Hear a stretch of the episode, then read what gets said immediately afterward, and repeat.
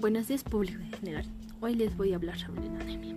La anemia es una enfermedad que nosotros tenemos por causa de no prevenir a tiempo.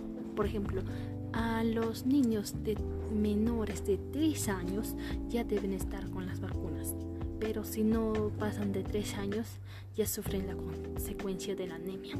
La anemia tiene como consecuencia es la palidez del rostro, duele el dolor de la cabeza y eso nos ayuda, la falta de hierro.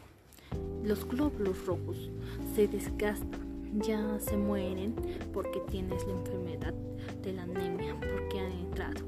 Ahora, para que puedas prevenir la anemia, puedes comer varios nutrientes como las verduras, las frutas, las ensaladas que tengan hierro y suficiente más hierro para nuestro organismo.